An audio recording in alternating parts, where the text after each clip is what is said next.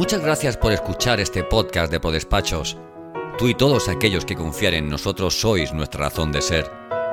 En nuestro portal jurídico tenemos las mejores firmas profesionales y por ello queremos compartir contigo sus opiniones y comentarios sobre novedades legales y otras cuestiones de tu interés. De esa forma, estarás al día con las y los mejores profesionales. Nuestras firmas por despachos han sido escogidas por su calidad tanto humana como profesional. Esperamos que sus consejos te ayuden e interesen.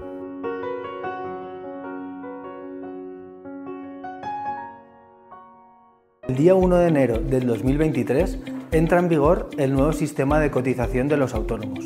Te contamos las novedades que te afectan en este vídeo.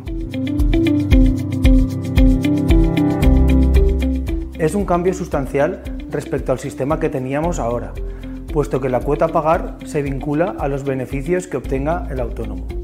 Esto no ocurría con el sistema actual, en el que un autónomo podía ganar poco y pagar una cuota de autónomos muy elevada o a la inversa.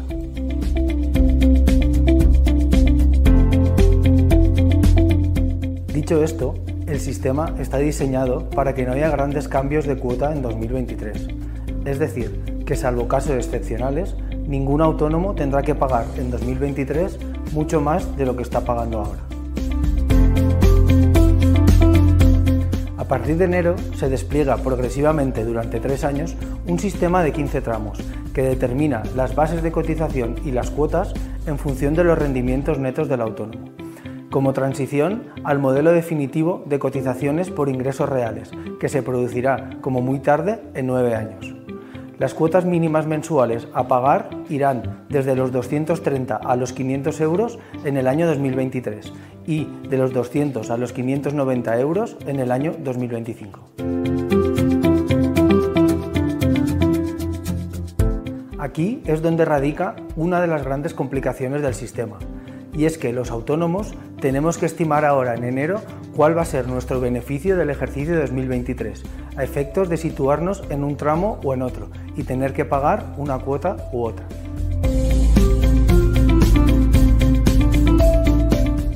Tenemos tres casos. El autónomo en estimación directa simplificada, cuyo beneficio se calcula por la diferencia entre los ingresos menos los gastos sin contar la propia cuota de autónomos. El segundo caso es el autónomo que tributa por el sistema de módulos, cuyo beneficio se obtiene de dicho sistema de módulos en base a unos datos objetivos que hemos facilitado a Hacienda. El tercer caso es el autónomo societario. En este caso, el beneficio es la suma de la nómina más los posibles dividendos que haya cobrado de su empresa.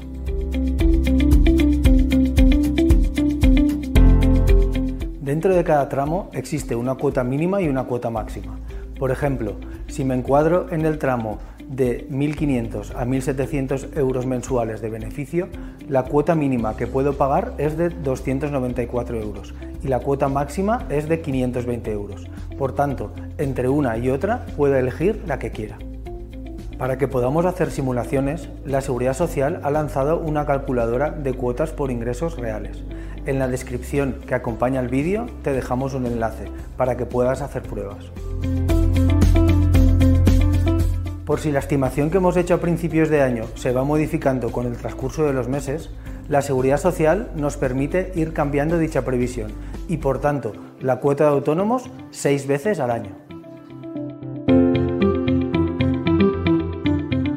¿Y qué pasa si al final el rendimiento que he estimado no es el real? Que en 2024 haremos la declaración de renta del 2023 y la agencia tributaria pasará nuestros datos a la Seguridad Social quien comprobará que lo que hayamos pagado sea lo correcto. En caso de no ser así, regularizará esta situación. ¿Cómo? Nos enviará una carta y nos dirá si tenemos que pagar más o si nos tienen que devolver. En el caso de que nos tengan que devolver, podremos renunciar a esa devolución para mantener nuestra base de cotización a efectos de obtener unas mejores prestaciones futuras. Si quieres que te hagamos una simulación de cuál será tu cuota de autónomos para 2023 en función del beneficio que prevés obtener, en Querol Asesors estamos a tu disposición para lo que necesites. Gracias por escuchar este episodio del podcast de ProDespachos. Si te ha gustado este contenido, ¿por qué no nos dejas una reseña en Apple? Queremos saber tu opinión. Valora el capítulo, compártelo, súmate a nuestro podcast, haciendo que otros profesionales como tú lo conozcan. Y sobre todo, no olvides seguirnos en tu plataforma de podcast habitual para conocer al momento cada nuevo podcast de ProDespachos.